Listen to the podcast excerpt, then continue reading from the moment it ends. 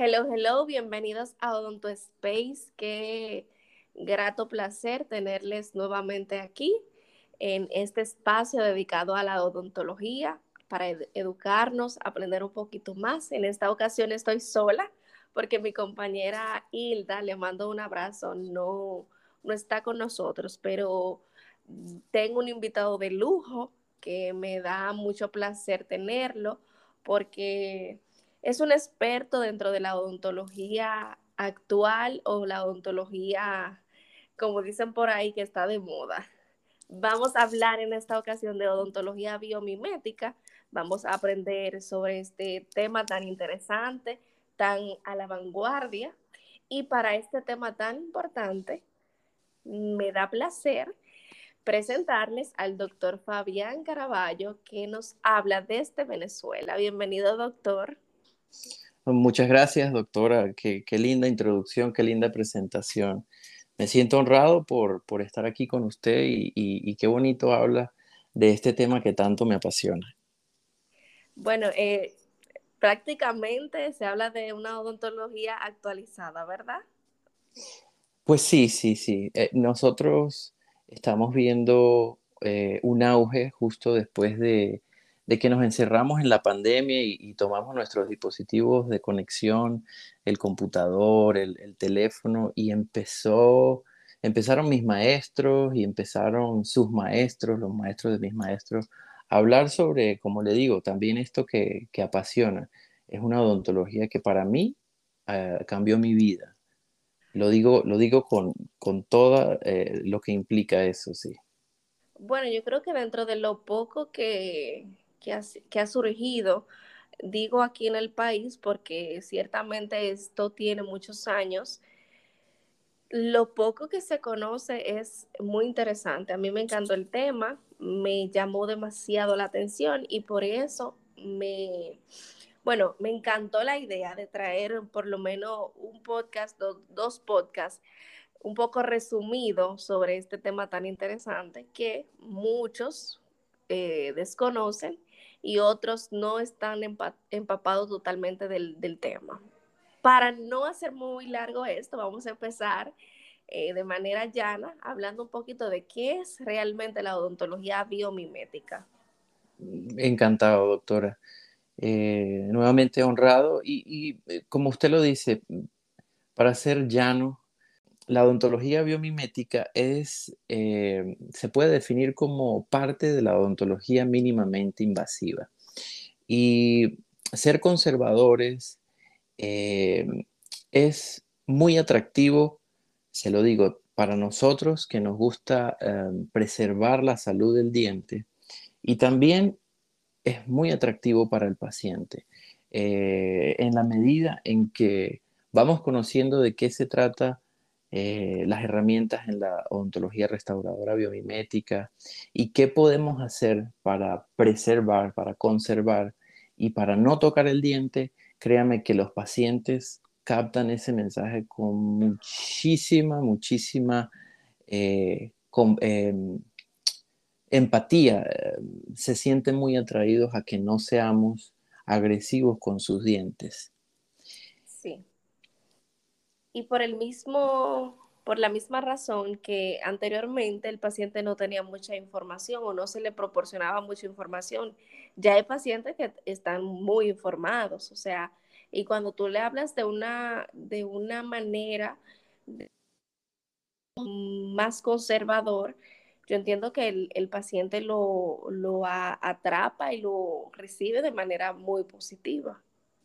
Sí, sí, sí, por supuesto. Eh, repito, en mi consulta todo cambió una vez que este mensaje empezó a, construirse, a, sentarse en mi filosofía de trabajo y una vez que logro transformarme, transformar todo este conocimiento en, una herramienta conservadora y, y de servicio al paciente, eh, de verdad que la conexión, todo, todo cambia.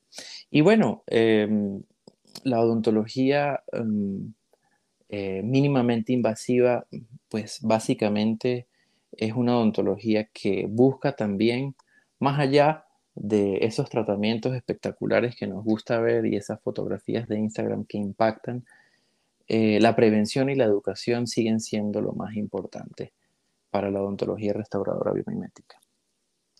Ok, entonces hablando sobre los principios y fundamentos, ¿cuáles serían? ¿En qué se basa? Muy bien, la palabra biomimética mm, eh, es la imitación de la vida, ¿sí? Y el biomimetismo, a mí me gusta eh, eh, tomar esta definición porque es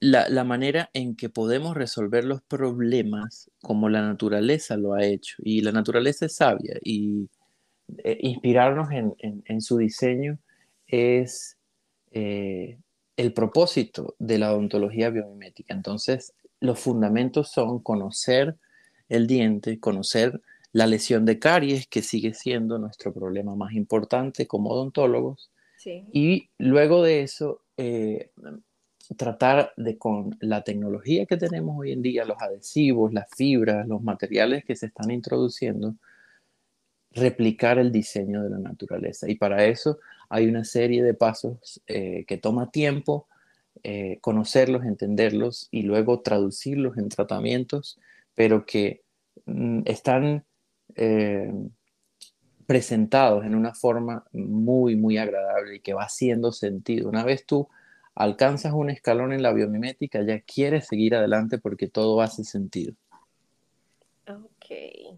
Y a mí me surge dentro de, de esta odontología, me surge la pregunta de esas prácticas anteriores o antiguas que se realizaban dentro de la cavidad oral en el paciente, cuáles ya no están permitidas viéndolo desde una perspectiva biomimética.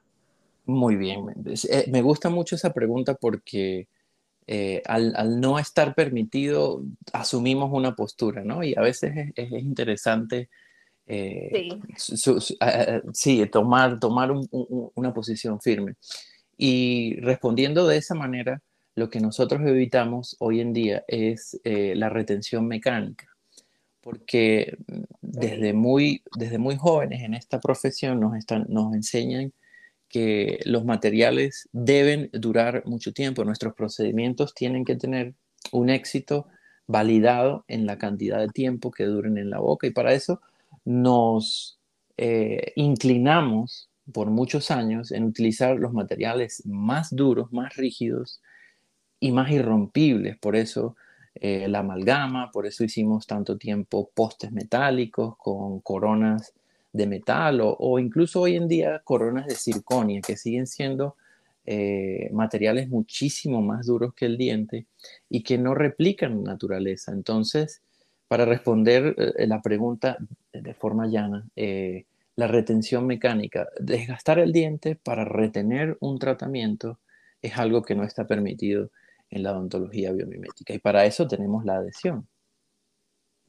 Ok. Bueno, la, la siguiente pregunta que tenía pensado hacer va un poquito relacionada y es hablar sobre los mitos, o sea, cuáles cosas uno pensaba como odontólogo profesional del área que realmente es una verdad y no, y no es así.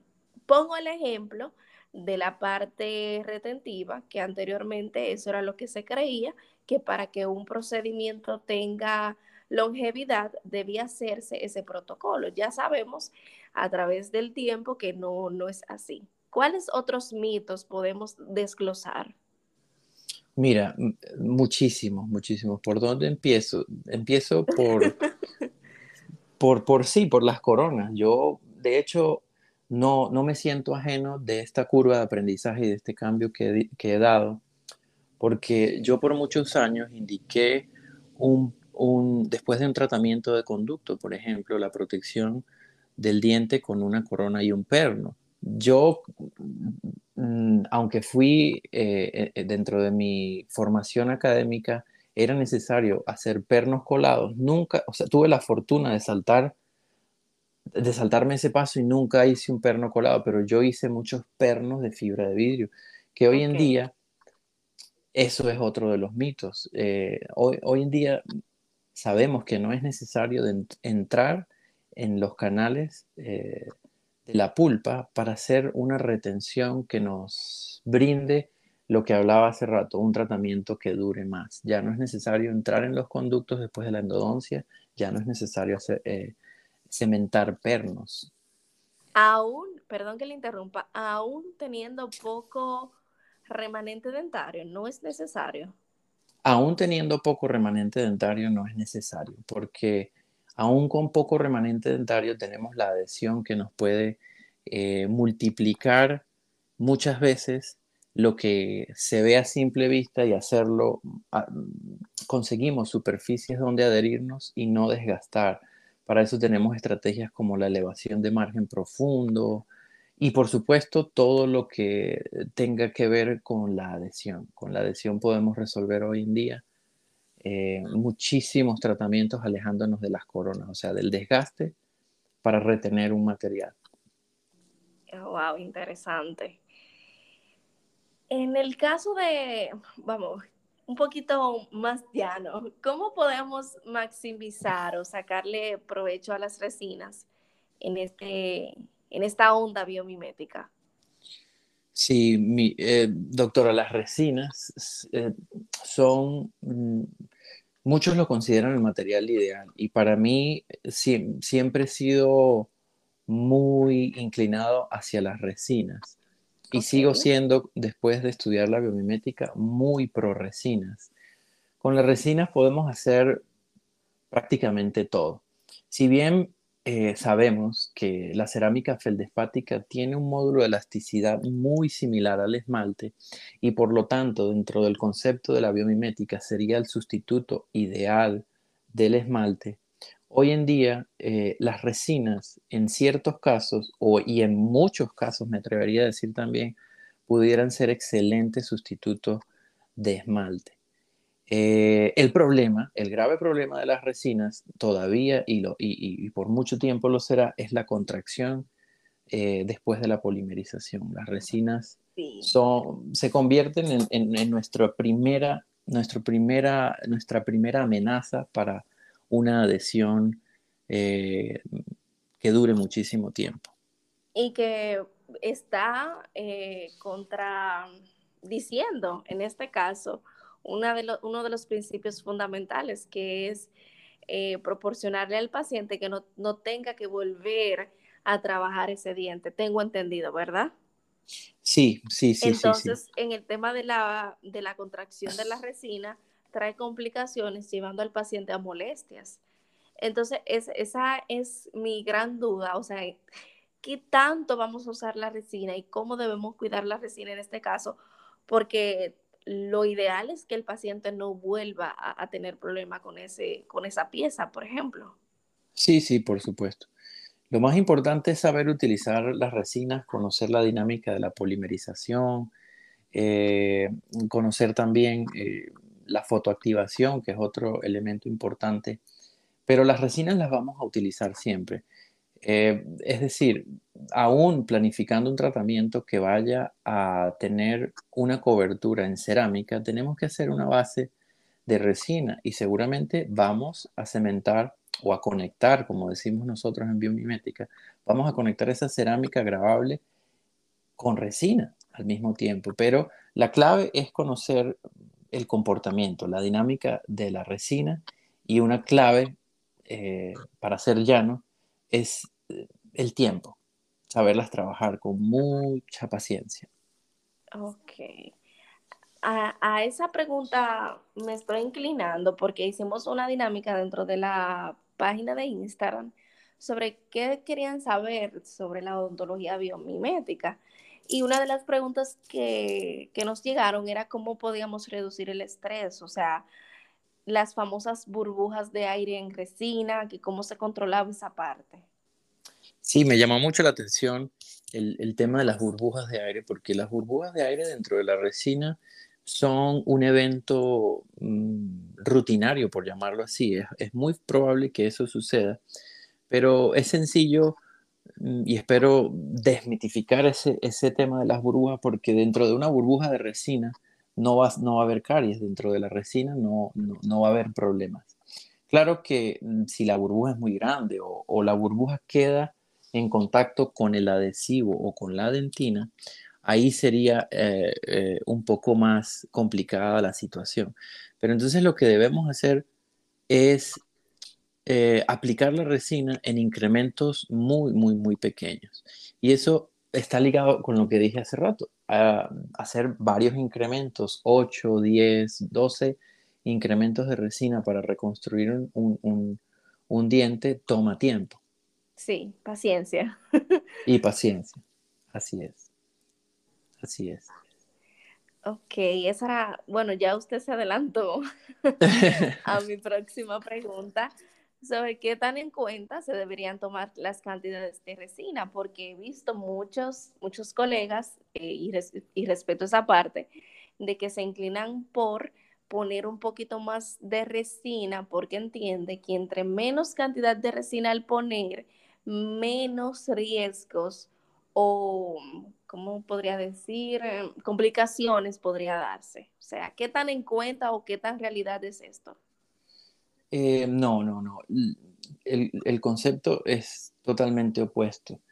Em, para no complicar la respuesta, sabemos que el diente con alguna lesión de caries, va a tener unas zonas donde la dentina pudo haber sido afectada de una manera más profunda que en otras.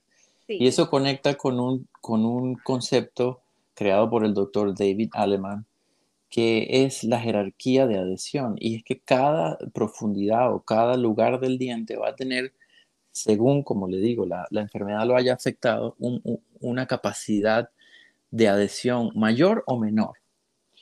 En ese sentido, em, si nosotros, eh, supongamos, ponemos un gran volumen de resina o lo hacemos todo muy rápido, vamos a tener unas zonas donde esa contracción se va a desprender más fácil que en otras zonas eh, donde la adhesión sea mucho mayor. Y ahí es donde empezamos a crear los problemas de sensibilidad, se despega la capa híbrida o la capa de adhesivo y sí se crea un, real, un verdadero espacio que en el tiempo se llena de fluidos y es lo que produce la sensibilidad a la masticación, la, famosa sensibilidad postoperatoria.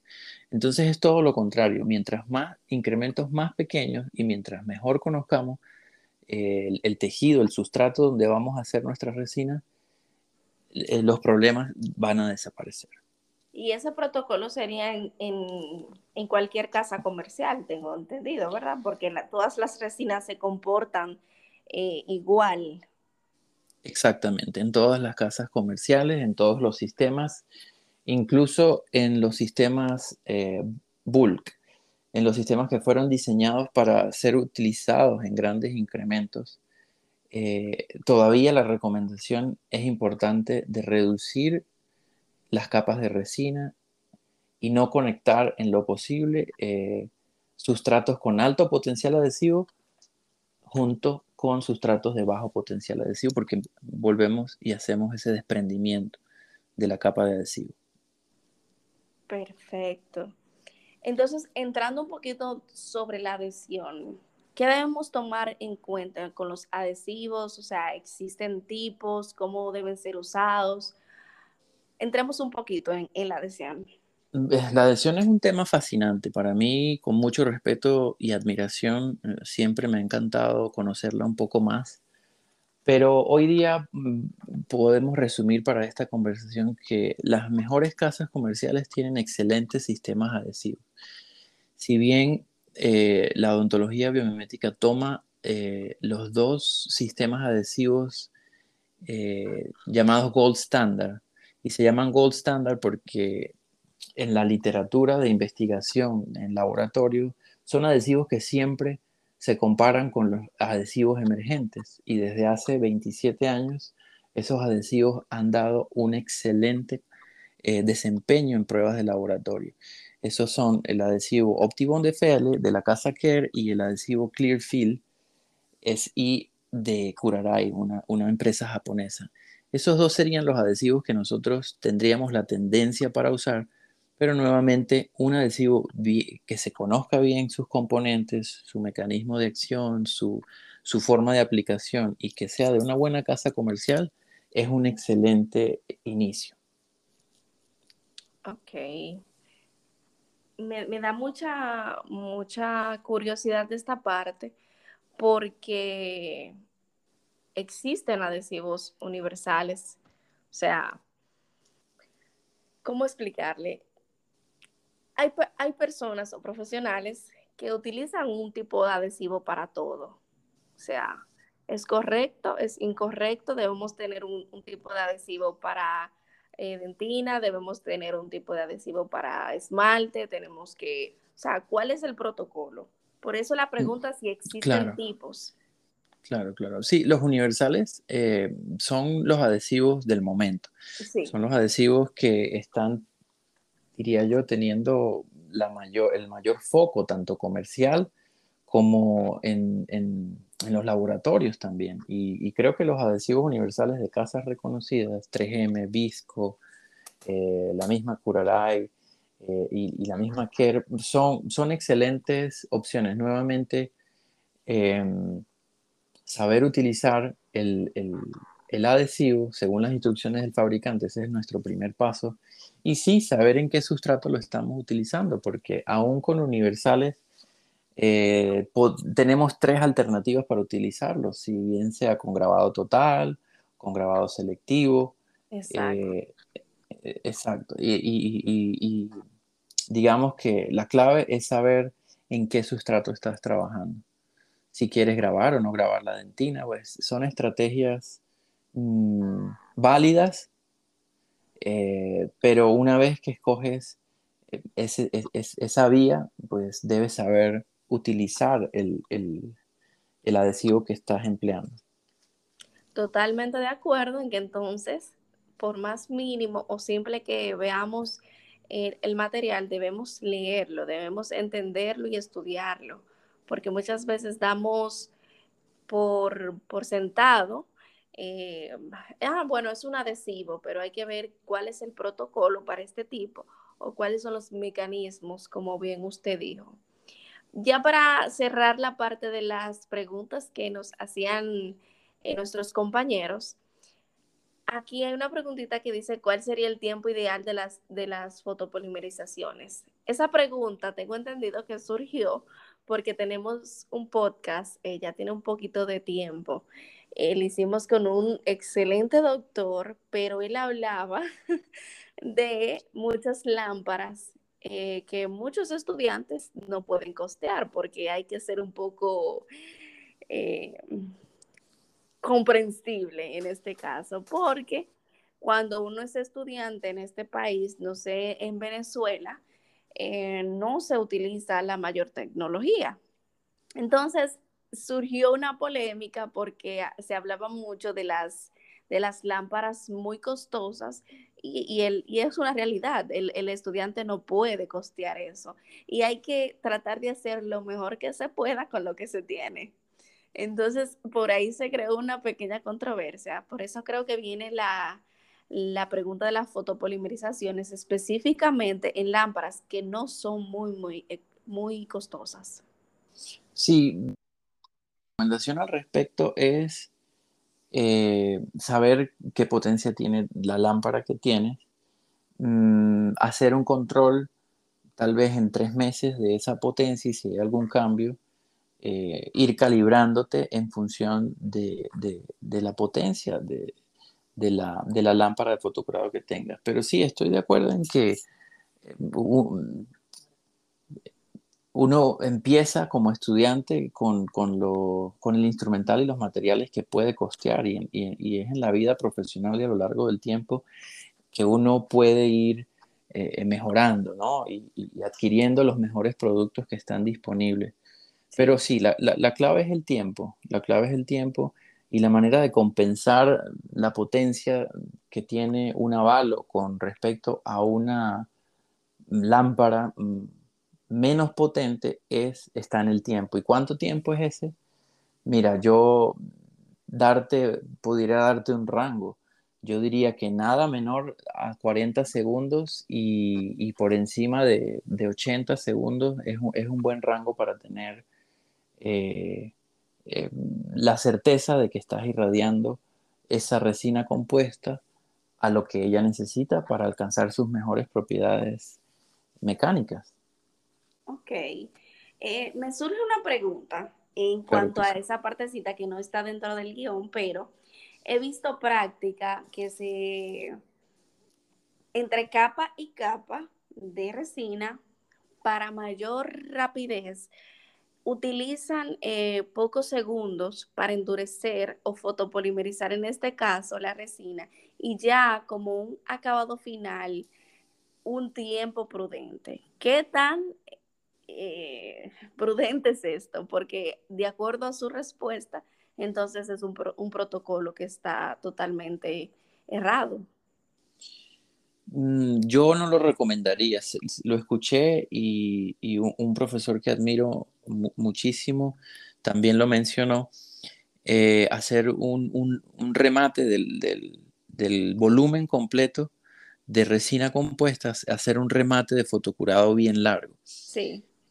Sin embargo, yo no lo recomendaría porque eh, dependiendo y cualquiera que sea la profundidad de esa restauración, o, de ese volumen de resina, vas a tener una eh, mayor irradiancia en la superficie que en la profundidad de ese volumen de resina, aunque, sea, aunque la resina sea translúcida, aunque estemos utilizando un tono mm, claro, lo que está en el fondo no va a recibir la misma cantidad de luz. Entonces yo prefiero hacer sólidos eh, eh, sólidas fotoactivaciones en cada incremento que hago. Perfecto. Ya para finalizar, y me encantaría seguir hablando a mí también, a mí también. Sobre este, es que es muy, muy interesante, de verdad. ¿Cuáles serían esos consejos o tips, trucos para un estudiante que no cuenta con la tecnología o con el tiempo que quisiera pero que sí tiene la intención de mejorar en sus prácticas, que pueda percibirse algo como biomimético. y estamos hablando en universidades donde el tiempo, la rapidez, eh, la misma tecnología no lo permite, pero el, estudiante tiene la intención. Claro, claro, claro. Yo creo que la clave está en conocer eh, la lesión de caries, eh, un buen protocolo de, de, tratamiento de la lesión de caries es mi, es mi recomendación. Conocer el sistema adhesivo que tiene a la mano, que tiene disponible y cómo maximizar su, capacidad. Eh, tomarse tiempo mm, en cada incremento, incluso desde el incremento de adhesivo, tomarse tiempo para fotopolimerizarlo bien y, tomarlo con calma, tomarlo con calma, creo yo, con calma y compasión. Eh, hoy en día hay muchísimo, muchísimos programas de, esta filosofía y buscar el, mentor que pueda pagar, como lo dijo eh, el doctor David Aleman, paguen el, el mentor que puedan costear. Y eso, esa inversión va a tener retorno más rápido. Si lo hacen de estudiante, estoy seguro que antes de terminar ya habrán pagado en lo, que les haya costado esa inversión. Totalmente. Bueno, pues encantada. Yo voy a, voy a tomarme un atrevimiento y voy a comprometer al doctor de un segundo podcast para hablar específicamente de lesión cariosa. Me encantaría, doctora. Muchas gracias. Porque es un tema interesante y creo que estoy frente, digo frente, ¿verdad? Porque estoy frente a un excelente profesional y quisiera aprovechar esa parte de hablar de esas lesiones, cómo identificarla, cómo tratarla. Y yo sé que va a ser un, un tema de mucho provecho. Me encantaría. Cuente conmigo. Es un tema que me fascina, me encanta. Muchísimas gracias. Doctor, eh, denos sus redes sociales, cómo lo pueden contactar, cuáles actividades tiene reciente. Háblenos un poquito de, su proyecto. Por supuesto, eh, a mí me gusta contar la historia porque eh, tal vez alguien conecte con, con, esta parte que, como he dicho varias veces, prendió en mí una llama que me hace caminar hacia, hacia seguir estudiando la odontología biomimética. Yo mm, hace cuatro años eh, me conseguí un artículo que escribió el doctor David Alleman y, de ahí no, no paré de, de, buscar entender mejor esta filosofía. Tuve la fortuna de, de hacer un programa con el doctor Jorge Aravena Díaz y el, eh, doctor Jorge O'Brien en Chile. Y fueron siete meses eh, de manera remota, pero ellos tienen una práctica en Santiago de Chile en la Universidad Diego Portales. Cuando conocí a esos dos colegas, me di cuenta de lo que es un mentor. Y un mentor es, un, es una persona que entrega todo y quiere que tú seas mejor que, que, que esa persona y llegues más lejos.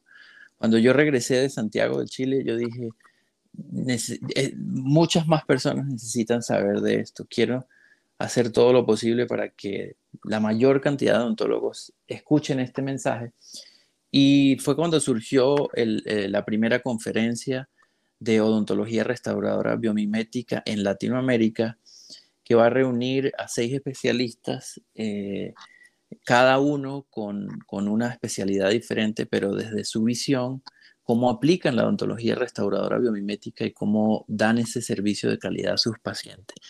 Va a ser en la ciudad de Cúcuta, Colombia, eh, del 1 al 3 de septiembre.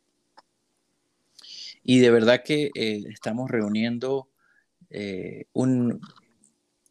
unos profesionales extraordinarios. Quien pueda aprovechar la oportunidad de mi invitación es para estudiantes y profesionales que puedan escuchar esto, a que no se pierdan ese evento eh, único y primer evento que reúne a estos, a estos colegas. A mí me parece interesante esta conferencia porque usted habla de diferentes especialidades viéndolo de una forma biomimética y es súper interesante. Les invito a, al que pueda no se pierda de esta experiencia. De verdad que sí, que sé y tengo la certeza de que será eh, un evento sin desperdicio. Gracias al doctor por su tiempo, por hablarnos un poquito sobre esta odontología tan hermosa, tan poco hablada, ¿verdad? Y, muchísimas gracias de verdad por su tiempo, todo, de verdad que fue un enorme placer. El placer fue mío. Nuevamente me siento honrado por esta invitación y por el espacio para hablar de, como usted lo describe muy bien, esa odontología preciosa que se merecen nuestros pacientes. Bueno, pues Esperamos que sea de provecho este podcast para todo el que nos escucha y nos vemos en una próxima entrega. Muchísimas gracias. Bye bye.